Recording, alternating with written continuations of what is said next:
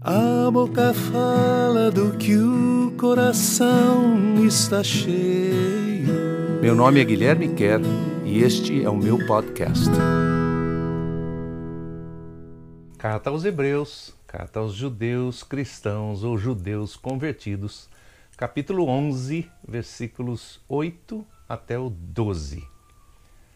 Estamos estudando no capítulo 11 os heróis da fé. Hoje é o dia de Abraão.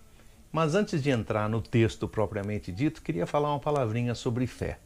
Às vezes nós entendemos essa questão de fé como uma questão de virtude. Né? A fé é uma das virtudes do cristianismo. Fé, esperança e amor é uma das três virtudes cardeais que a gente chama, não é?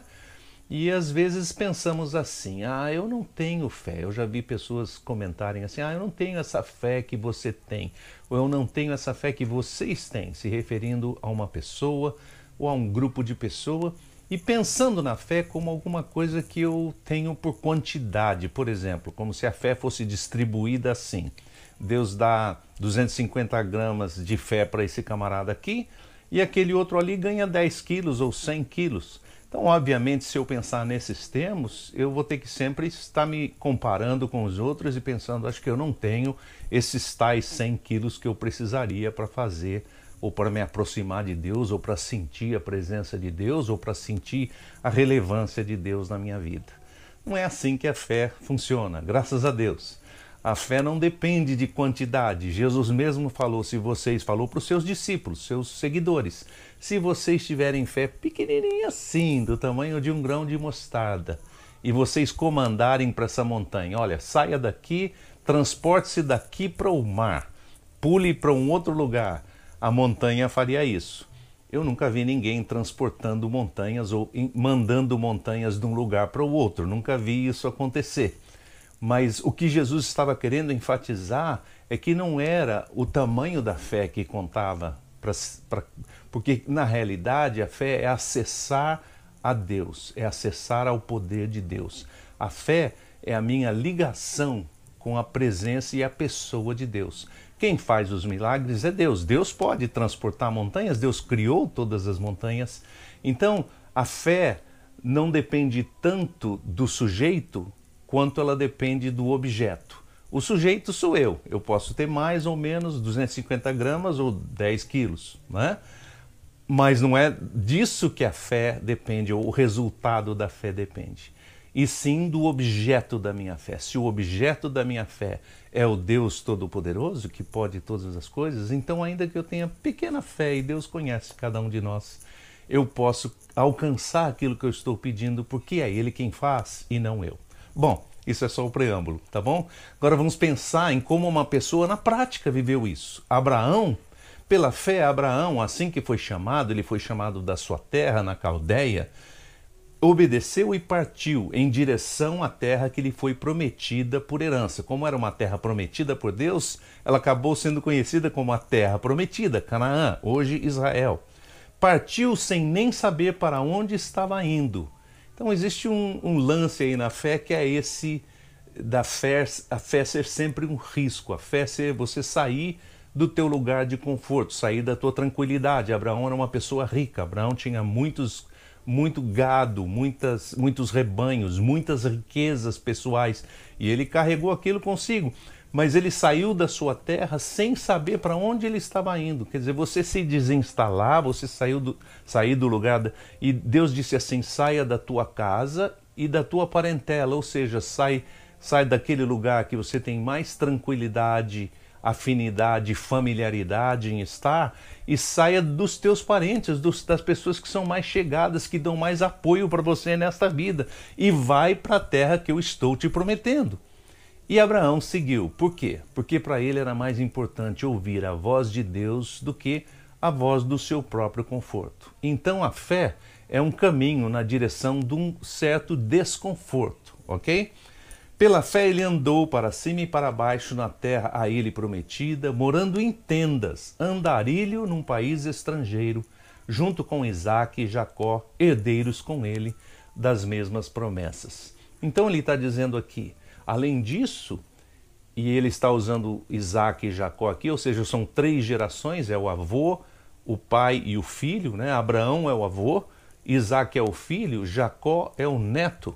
Essas três gerações andaram por essa terra chamada prometida sem de fato chegar à conclusão ou chegar a usufruir o benefício daquela promessa, sem realmente saber onde eles estavam se instalando de uma maneira final e definitiva. E sabe por quê?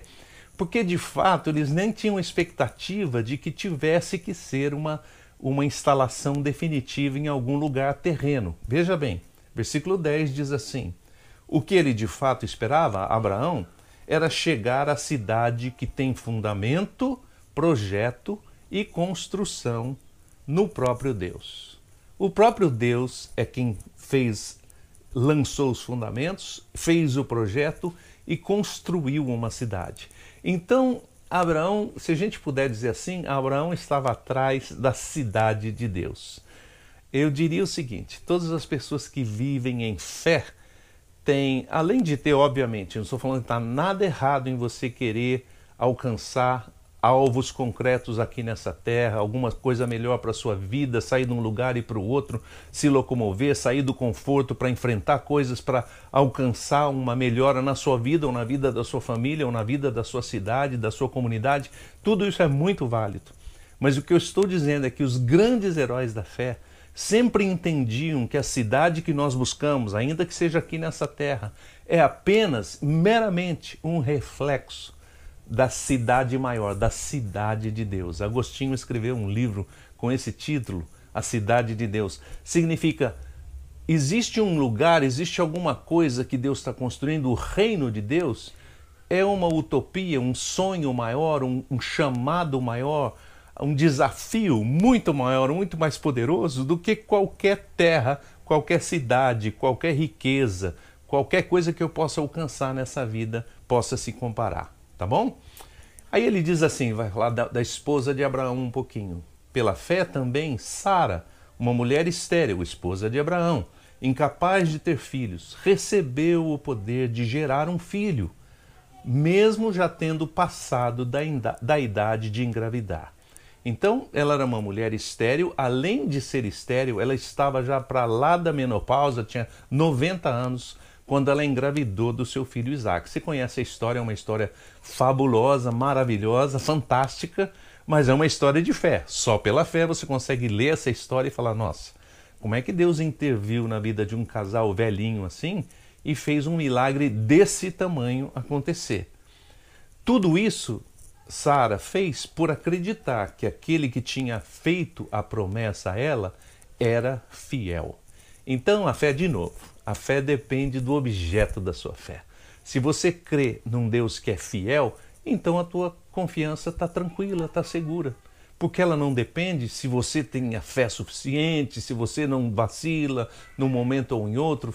Abraão e Sara vacilaram muitas vezes mas ela confiava naquele que tinha feito a promessa.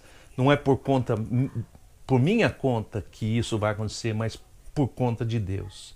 Assim, a partir da semente de Abraão, ou seja, o filho que ele e Sara fizeram, ele mesmo já velho demais para gerar filhos, gerou uma geração tão numerosa como as estrelas do céu e mais incontável do que as areias do mar.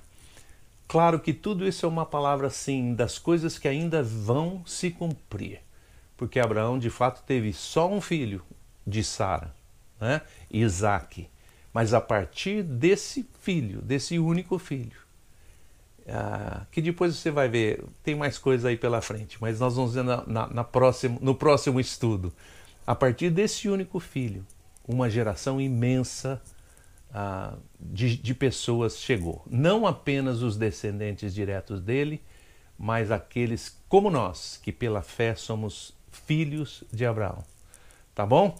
É muita coisa e a gente vai devagarzinho para ir pegando o fio da meada. Obrigado, boa semana para vocês. Que é o herdeiro de todas as coisas, criado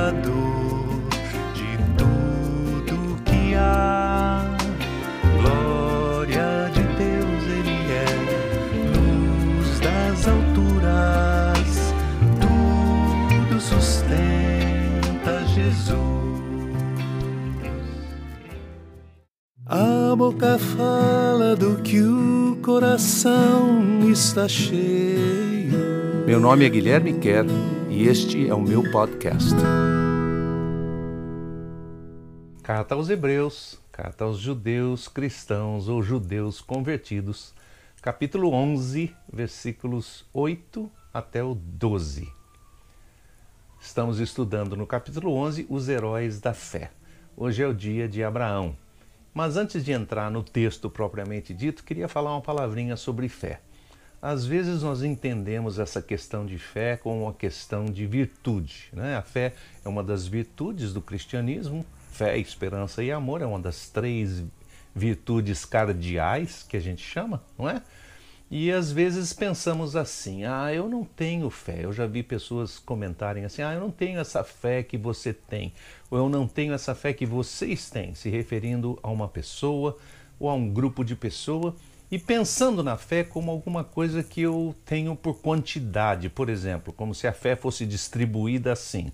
Deus dá 250 gramas de fé para esse camarada aqui e aquele outro ali ganha 10 quilos ou 100 quilos. Então, obviamente, se eu pensar nesses termos, eu vou ter que sempre estar me comparando com os outros e pensando, acho que eu não tenho esses tais 100 quilos que eu precisaria para fazer, ou para me aproximar de Deus, ou para sentir a presença de Deus, ou para sentir a relevância de Deus na minha vida. Não é assim que a fé funciona, graças a Deus. A fé não depende de quantidade. Jesus mesmo falou, se vocês falou para os seus discípulos, seus seguidores, se vocês tiverem fé pequenininha assim, do tamanho de um grão de mostarda, e vocês comandarem para essa montanha, olha, saia daqui, transporte-se daqui para o mar, pule para um outro lugar, a montanha faria isso. Eu nunca vi ninguém transportando montanhas ou mandando montanhas de um lugar para o outro, nunca vi isso acontecer. Mas o que Jesus estava querendo enfatizar é que não era o tamanho da fé que contava, pra, pra, porque na realidade a fé é acessar a Deus, é acessar ao poder de Deus. A fé é a minha ligação com a presença e a pessoa de Deus. Quem faz os milagres é Deus. Deus pode transportar montanhas, Deus criou todas as montanhas. Então, a fé não depende tanto do sujeito quanto ela depende do objeto. O sujeito sou eu, eu posso ter mais ou menos 250 gramas ou 10 quilos, né? mas não é disso que a fé depende, ou o resultado da fé depende, e sim do objeto da minha fé. Se o objeto da minha fé é o Deus Todo-Poderoso, que pode todas as coisas, então, ainda que eu tenha pequena fé e Deus conhece cada um de nós, eu posso alcançar aquilo que eu estou pedindo, porque é Ele quem faz e não eu. Bom, isso é só o preâmbulo, tá bom? Agora vamos pensar em como uma pessoa na prática viveu isso. Abraão, pela fé, Abraão, assim que foi chamado, ele foi chamado da sua terra na Caldeia, obedeceu e partiu em direção à terra que lhe foi prometida por herança. Como era uma terra prometida por Deus, ela acabou sendo conhecida como a terra prometida, Canaã, hoje Israel. Partiu sem nem saber para onde estava indo então existe um, um, lance aí na fé que é esse da fé, a fé ser sempre um risco, a fé ser você sair do teu lugar de conforto, sair da tua tranquilidade. Abraão era uma pessoa rica, Abraão tinha muitos muito gado, muitas, muitos rebanhos, muitas riquezas pessoais, e ele carregou aquilo consigo mas ele saiu da sua terra sem saber para onde ele estava indo. Quer dizer, você se desinstalar, você saiu do, sair do lugar. E Deus disse assim: saia da tua casa e da tua parentela, ou seja, sai, sai daquele lugar que você tem mais tranquilidade, afinidade, familiaridade em estar e saia dos teus parentes, dos, das pessoas que são mais chegadas, que dão mais apoio para você nesta vida e vai para a terra que eu estou te prometendo. E Abraão seguiu. Por quê? Porque para ele era mais importante ouvir a voz de Deus do que a voz do seu próprio conforto. Então a fé é um caminho na direção de um certo desconforto, ok? Pela fé ele andou para cima e para baixo na terra a ele prometida, morando em tendas, andarilho num país estrangeiro, junto com Isaac e Jacó, herdeiros com ele das mesmas promessas. Então ele está dizendo aqui: Além disso, e ele está usando Isaac e Jacó aqui, ou seja, são três gerações: é o avô, o pai e o filho, né? Abraão é o avô, Isaac é o filho, Jacó é o neto. Essas três gerações andaram por essa terra chamada prometida sem de fato chegar à conclusão ou chegar a usufruir o benefício daquela promessa, sem realmente saber onde eles estavam se instalando de uma maneira final e definitiva. E sabe por quê? Porque de fato eles nem tinham expectativa de que tivesse que ser uma, uma instalação definitiva em algum lugar terreno. Veja bem, versículo 10 diz assim: O que ele de fato esperava, Abraão, era chegar à cidade que tem fundamento, projeto e construção no próprio Deus. O próprio Deus é quem fez, lançou os fundamentos, fez o projeto e construiu uma cidade. Então, Abraão, se a gente puder dizer assim, Abraão estava atrás da cidade de Deus. Eu diria o seguinte: todas as pessoas que vivem em fé tem, além de ter, obviamente, não estou falando que está nada errado em você querer alcançar alvos concretos aqui nessa terra, alguma coisa melhor para a sua vida, sair de um lugar e para o outro, se locomover, sair do conforto para enfrentar coisas para alcançar uma melhora na sua vida ou na vida da sua família ou na vida da sua cidade, da sua comunidade. Tudo isso é muito válido. Mas o que eu estou dizendo é que os grandes heróis da fé sempre entendiam que a cidade que nós buscamos, ainda que seja aqui nessa terra, é apenas meramente um reflexo da cidade maior, da cidade de Deus. Agostinho escreveu um livro com esse título, A Cidade de Deus. Significa existe um lugar, existe alguma coisa que Deus está construindo, o reino de Deus é uma utopia, um sonho maior, um, um chamado maior, um desafio muito maior, muito mais poderoso do que qualquer terra, qualquer cidade, qualquer riqueza, qualquer coisa que eu possa alcançar nessa vida possa se comparar, tá bom? Aí ele diz assim, vai falar da, da esposa de Abraão um pouquinho. Pela fé também, Sara, uma mulher estéril, esposa de Abraão, incapaz de ter filhos, recebeu o poder de gerar um filho, mesmo já tendo passado da, da idade de engravidar. Então, ela era uma mulher estéril, além de ser estéril, ela estava já para lá da menopausa, tinha 90 anos, quando ela engravidou do seu filho Isaac. Você conhece a história, é uma história fabulosa, maravilhosa, fantástica, mas é uma história de fé. Só pela fé você consegue ler essa história e falar: nossa, como é que Deus interviu na vida de um casal velhinho assim e fez um milagre desse tamanho acontecer? Tudo isso Sara fez por acreditar que aquele que tinha feito a promessa a ela era fiel. Então, a fé, de novo, a fé depende do objeto da sua fé. Se você crê num Deus que é fiel, então a tua confiança está tranquila, está segura. Porque ela não depende se você tem a fé suficiente, se você não vacila num momento ou em outro. Abraão e Sara vacilaram muitas vezes, mas ela confiava naquele que tinha feito a promessa. Não é por conta, por minha conta que isso vai acontecer, mas por conta de Deus.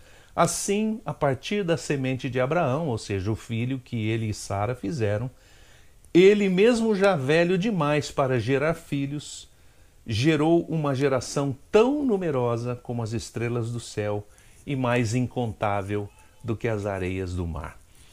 Claro que tudo isso é uma palavra assim das coisas que ainda vão se cumprir, porque Abraão de fato teve só um filho de Sara, né? Isaac. Mas a partir desse filho, desse único filho, ah, que depois você vai ver, tem mais coisa aí pela frente, mas nós vamos ver na, na, na no próximo estudo. A partir desse único filho, uma geração imensa ah, de, de pessoas chegou. Não apenas os descendentes diretos dele, mas aqueles como nós, que pela fé somos filhos de Abraão. Tá bom? É muita coisa e a gente vai devagarzinho para ir pegando o fio da meada. Obrigado, boa semana para vocês. Que é o herdeiro de todas as coisas, criado